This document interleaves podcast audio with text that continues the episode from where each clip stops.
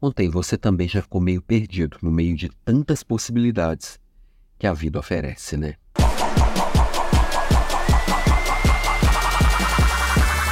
Oi, bom dia.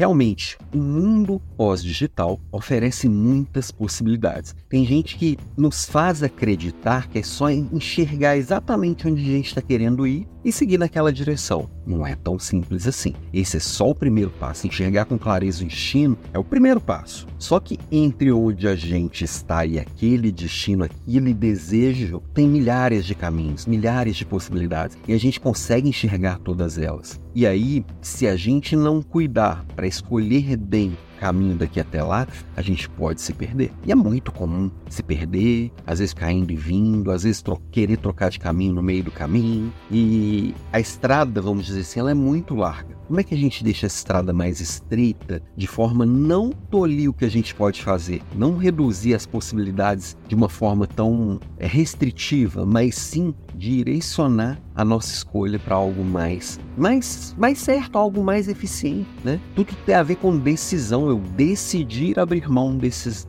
desses outros caminhos, né? Então eu preciso ir podando e, e eliminando grande parte desse, dessas possibilidades. Bom, a primeira delas é olhar o que, que para você é certo, né? Claro que, que para você é certo tem um monte de coisa que para mim é certo também. A gente elimina o que as leis não permitem, a gente elimina o que é para mim é certo ou não, o que meus valores não permitem, o que seus valores não permitem, e aí já diminui as possibilidades. Depois você elimina aquilo que você não tem muita ação. E às vezes a gente insiste em algo que não está no meu poder de mudar. Então, elimina o que eu não tenho muita ação.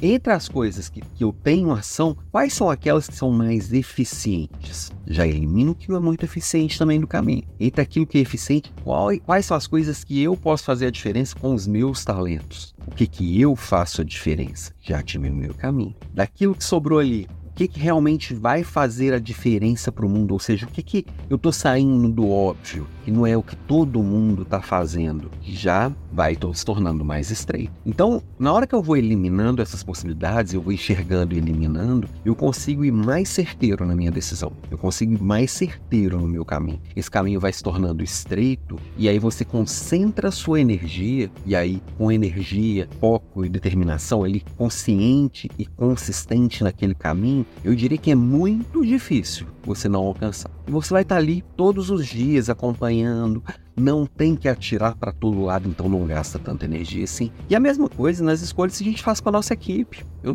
não tenho, não posso ter um plano de ação com 90 ações. Eu tenho que ter poucas e boas. E se eu perceber que aquelas ações não estão me aproximando daquilo que eu busco, eu tenho que ir corrigindo e trocar esse caminho no meio do caminho, mas com muita certeza de que ele não é o caminho ideal. Eu preciso experimentar, eu preciso insistir nele, eu preciso estar firme naquele propósito. Então, do mesmo jeito que eu cuido das minhas escolhas, eu preciso cuidar das escolhas que eu faço com o time. Faz sentido? Conta aqui para mim embaixo, compartilha um pouquinho para mim do, de como você recebe essa ideia, esse pensamento, essa filosofia, que nada mais é de que você mirar e encurtar, afunilar e colocar foco para que seja uma caminhada eficiente e principalmente leve. Que ser. Beijo para você, tenha uma ótima semana e até amanhã.